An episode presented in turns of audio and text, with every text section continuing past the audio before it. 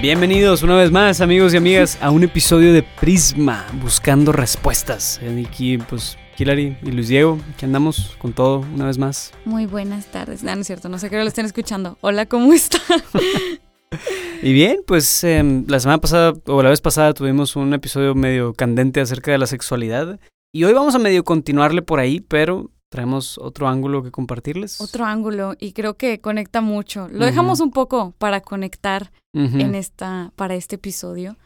Hablábamos un buen de qué estaba pasando con la sexualidad allá afuera en el mundo, como la cultura nos estaba llamando, llevando a ciertos comportamientos, a ciertas búsquedas de solución en otras partes, en lo exterior, ¿no? En legislaciones, en el gobierno, en lo que tú quieras. Pero yo, pues ahora queremos irnos al interior, a dentro de nosotros, en nuestra vida interior, como hemos dicho, nuestro enchufe en episodios anterior, anteriores, si no los han escuchado, no pasa nada, somos un enchufe de cuerpo, alma, espíritu, así lo explico rápido. este, y entonces, ¿por qué hay estos pensamientos? ¿Por qué tenemos estas ideas de querer buscar la sexualidad más allá de, de mi cuerpo, o sea, de nuestro cuerpo? O sea, sí, o sea, hay una mm, como tensión, por así decirlo, normal y natural entre lo que es la, la naturaleza siempre, y lo que es la cultura. Es decir, o sea, siempre vamos a estar entre esas dos esferas. Y eso es natural, o sea, eso es natural, eso es como normal. Em, y la naturaleza viene siendo que lo que yo cargo naturalmente, lo que me es dado, lo que simplemente nazco con esto, ¿verdad? Y lo, y lo que consideramos como cultura es lo que yo decido hacer y lo que yo también dejo que las influencias externas me, me definan. Entonces es, es normal ver cómo muchas veces tiende a cargarse hacia la cultura el definir la naturaleza. Y entonces tratar de, de, o sea, viendo todas esas influencias externas que platicábamos el episodio pasado, es muy normal y es muy esperable que son, siendo tan fuertes esas influencias, busquen tener un impacto en lo que yo considero como mi naturaleza.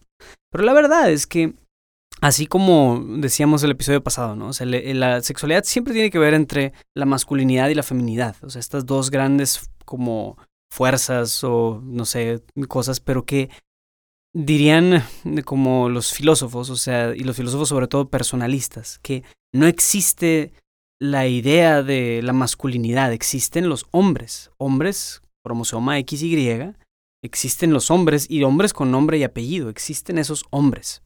Y existen las mujeres, y existe tal mujer, existe Hillary, existe, existen las mujeres con dos cromosomas XX.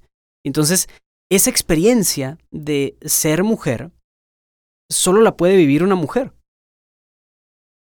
Y yo, como hombre, que yo estoy hablando soy hombre, por si no saben, espero que no hayan esperado que sea mujer. Ay, no. Este, una mujer muy grave. Este, yo como hombre, jamás, jamás, jamás, jamás voy a entender qué significa ser mujer. Nunca lo puedo entender, no lo puedo dimensionar, no me lo puedo imaginar ni siquiera. Porque no soy mujer. Y y a la misma vez, las mujeres jamás van a entender qué es ser hombre y nunca lo van a poder comprender y nunca van a poder ni siquiera imaginarse la experiencia de ser hombre. Y eso tiene cierta riqueza. O sea, hay algo bonito en eso, en que precisamente esas diferencias y esas, esas cosas desconocidas, esos misterios, son muy complementarios. Y es muy bonito. Entonces, las cosas que yo jamás voy a, voy a lograr comprender de la mujer son las cosas precisamente únicas que encuentro en el sexo femenino. Y viceversa. Entonces esa complementariedad entre los dos sexos es algo maravilloso, que las diferencias, en vez de querer andarlas borrando y decir que somos exactamente iguales y no, sé qué, pues no, o sea, más bien hay que resaltar esas diferencias y, reconocer la, las virtudes de cada uno de los sexos. Entonces, ¿por qué es importante decir eso? Imagínate que yo te dijera, o sea, como bueno, más bien, imagínate que un niño llegara contigo y te dijera, ah, es que soy un perro. Y, mi juego va a ser un perro, ¿verdad? Entonces el, oh niño está, el niño está jugando a ser un perro, ¿verdad? Es como, ah, está bien, está jugando a ser perro. ¿verdad? Y, y, después él insiste en que quiere ser perro, de que no, ya es hora de comer. No, no, es que voy a comer como perro. ¿Qué le vas a decir? Oye, ya, o sea, no, no, eres perro, ya, o sea, es un juego, ¿verdad? no eres un perrito. Y pues el niño insiste, insiste, pues no, no, por más que él quiera, no puede ser un perro. ¿Por qué no puede ser un perro? Porque no es un perro, es un ser humano. Pero por otro lado, porque él ni siquiera sabe qué se siente ser perro. No, lo sabe. No hay manera de que él sepa y, logre imaginarse qué es ser perro. Puede imaginárselo más o menos por lo que entendemos de perro como cultura.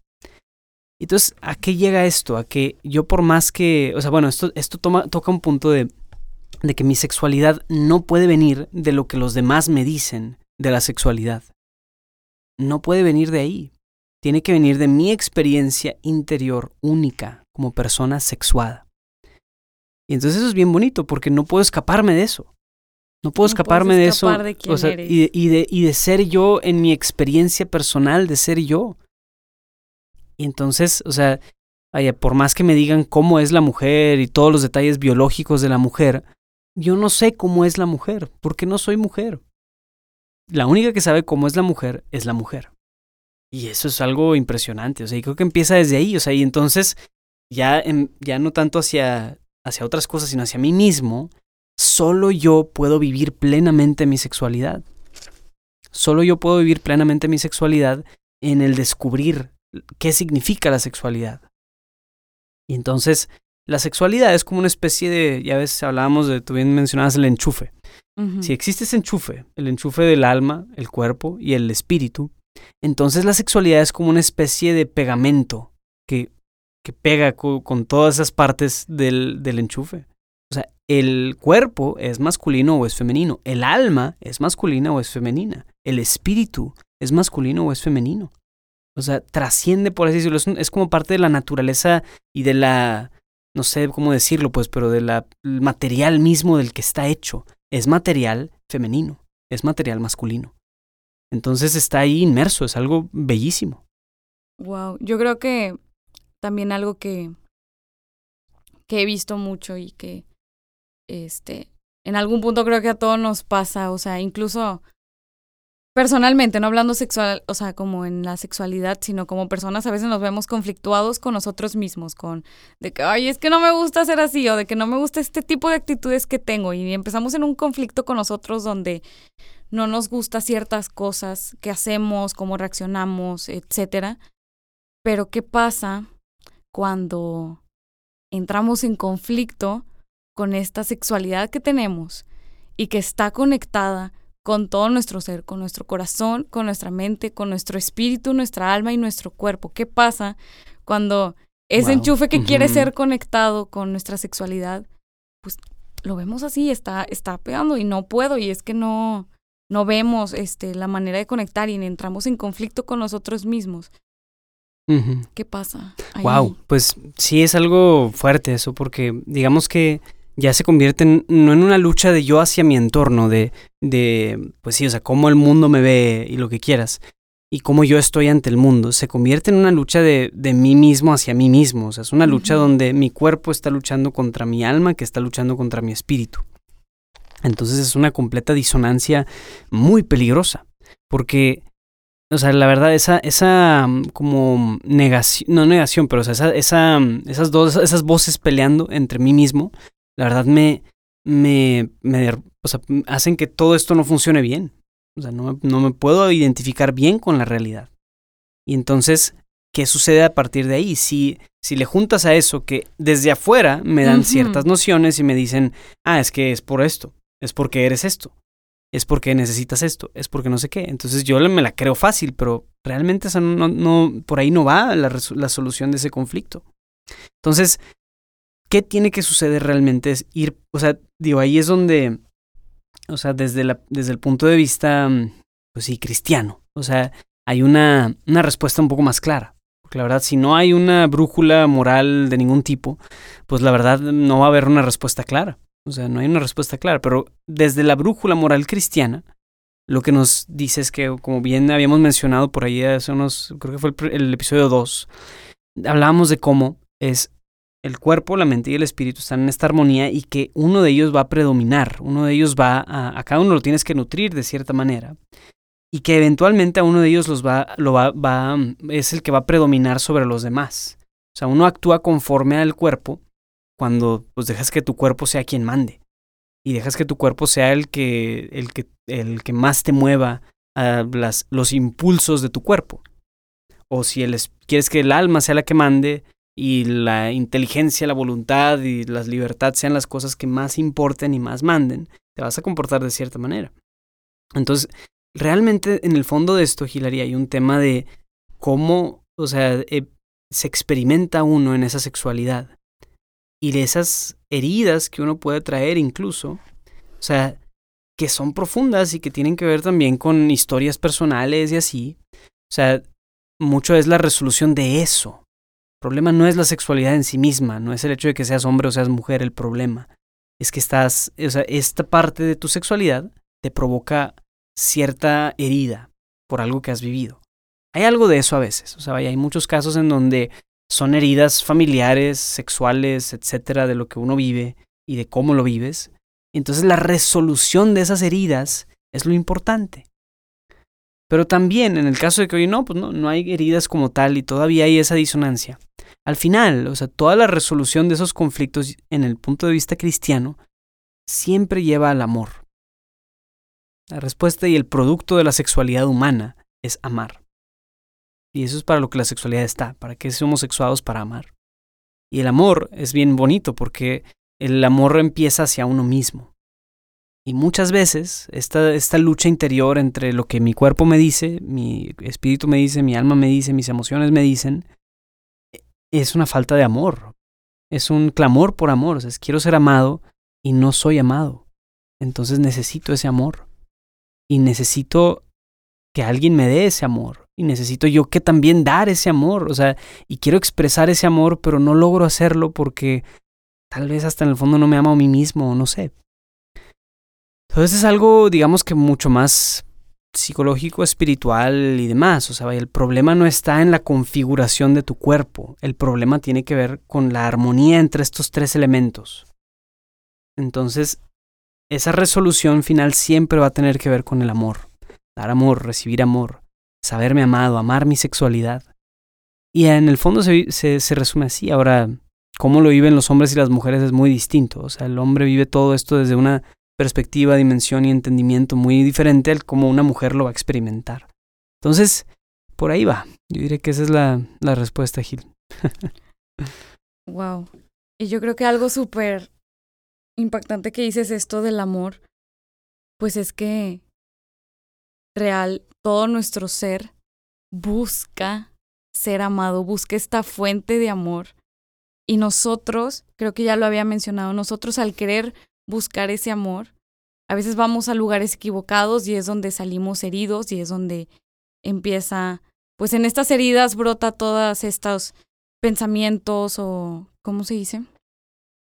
o conflictos entre nosotros mismos, porque al final lo que está buscando todo nuestro ser, todo nuestro interior, es ser amados. O sea, buscamos esa fuente de amor infinita que pueda saciar nuestra sed, porque nosotros estamos, queramos que no, aunque digas, ah, el amor no existe, bro, de verdad, de que, bro, o sí, de que seas quien seas, estamos nosotros sedientos, nuestra alma está sedienta de ser amados, de ser aceptados, de ser reconocidos, de ser, o sea, de ser vistos por alguien con una mirada completamente de amor y una mirada este compasiva que pueda vernos y como tú dices, o sea, o sea, bueno, decías creo que en otro episodio de que, o sea, la vida me da la oportunidad como de que me la estoy regando, pero ok, vuelvo a, ¿cómo se dice? Vuelvo a salir adelante y en ese seguir, tratar de corregir o tratar de este, ser mejor persona, pues quiero tomarme, o sea, necesito agarrarme de alguien. Lamentablemente no, yo no puedo agarrarme de las personas para, o sea, sí pueden ser un apoyo, pero la fuente principal de quien me puedo agarrar necesita darme ese amor que no se agote y que sea fiel y que sea completamente profundo. Y yo creo que ese es el conflicto, como tú dices, que, que sentimos, que se siente con, con nuestra sexualidad, con todo lo que somos y tenemos, es que estamos buscando amor, estamos buscando ser amados. Exacto. Sí, definitivamente, Gil. Y también algo que tú mencionabas ahorita, decías la palabra mirada, o sea, alguien que nos mire con cierta dignidad y que nos, al mirarnos, nos mire con esa plenitud. Y la verdad tiene, eso es el, ese es, ese es el punto, o sea, mucho de esto tiene que ver con las miradas. Aunque suene raro, pero sí, es la mirada. Y la mirada con la que tanto queremos que nos vean, como la mirada con la que nosotros a su vez nos vemos a nosotros mismos y vemos a los demás también. O sea, esa mirada, créeme que es, la, es de las primeras experiencias humanas, el saberme mirado y el saber que yo miro a su vez. Y cuando nuestra mirada está, por así decirlo, opacada, o sea, sucia y está manchada, nuestros ojos están manchados, no lo vamos, no vamos a ver nada bien. Por eso la persona em, que, ¿cómo decir? O sea, que, que tiene esa mirada sucia va a mirar todo sucio y todo lo va a mirar con ojos de suciedad y de impureza y de lo que quieras. Pero la mirada limpia ve el todo con el corazón puro. Ve todo con pureza, lo ve todo con inocencia, lo ve todo con dignidad. Entonces tiene mucho que ver, o sea, el, el lograr sanar y lograr reivindicar nuestra sexualidad, tiene que ver con, con sanar esa mirada sobre todo, de cómo me veo a mí mismo y cómo veo a los demás también. Y si te das cuenta, digo, otra tangentilla, es que no me, no me, no me gustan las tangentes, pero el, la primera experiencia de Adán y Eva, cuando Adán ve a Eva, o sea, literal, la mirada hace que él exclame, esta sí es carne de mi carne y hueso de mis huesos. O sea, es la, mirada, que él tenía en su estado original. Era una mirada pura, era una mirada em, como Dios la, la, la, creó. O sea, la mirada del hombre, del asombro hacia el genio femenino, hacia la feminidad. De nuevo, volvemos al inicio de este episodio, esas dos grandes dimensiones de masculinidad y feminidad. Adán vio en Eva lo que él mismo necesitaba y no tenía y en ese momento era capaz de, de, sentirse pleno, nada más en ver a Eva y decir, hey, esta sí, esta sí es para mí, esta sí me gusta, esta sí. En cuanto Adán experimenta eso, es exactamente esa mirada que estamos buscando recibir, pero también necesitamos darla. Ahora, ¿qué pasa con lo que es el pecado y lo que llamaremos también las heridas o las, eh, como, pues sí, o sea, esas Em, heridas personales, históricas, sexuales que traemos y todo, lo que hacen es que van lastimando nuestra mirada. Entonces todo lo vamos a ver como un yo no valgo o yo necesito valor de tal cosa o de esto o del otro, o sea, y tiene su raíz en ese en esas heridas o momentos que vivimos, ¿no? Entonces, la verdad, honestamente mucho gilarista es sobre sanar esa mirada interior de quiénes somos y de cómo nos vemos. Wow. Pues bueno, un pequeño takeaway, como tú le dices. sí, el takeaway. Resumen de todo esto es. Creo que ya hemos estado hablando muchísimo de la importancia, y yo creo que va a lo mismo. La importancia que tiene cada área de nuestra vida interior. El ponerle atención. Sé que sí estamos en búsqueda de estar bien en nuestra área profesional y en nuestra área este, áreas en la escuela o lo que sea, pero hay que mirarnos nosotros mismos hacia adentro con muchísima compasión, con muchísimo amor, sabiendo que pues todo conflicto que hay en nosotros, o sea, es esta búsqueda de amor y hay que buscar esa raíz, que esa raíz de, de esta herida, esta raíz de, de esta falta de, de amor que tal vez podamos sentirnos, la raíz de esta falta de validación y la raíz de esta falta de conexión con, con nosotros mismos. Claro, la armonía entre estas tres cosas del enchufe, ¿no? Sí, sí, sí, definitivamente. Y amigos, este es un temota bastante amplio y la verdad le, le quisimos dar unas pinceladas por arriba nada más para pues sí entrar en, en, como esta dimensión de cómo experimentamos la sexualidad en el interior y así. Y estoy seguro que al menos alguien de las cinco personas que nos van a estar escuchando, gracias por estar hasta aquí. Este, si tienen algún comentario, duda o pregunta legítima acerca de este tema, de veras, de veras, compártanoslos y nosotros más que encantados de, de responder algunas de sus dudas o algunas de sus de, de las inquietudes que tengan. Así que pues escríbanos y de veras eh, pues estamos aquí para ustedes y con ustedes para que juntos caminemos hacia siempre vernos mejor, vernos con esos ojos de dignidad.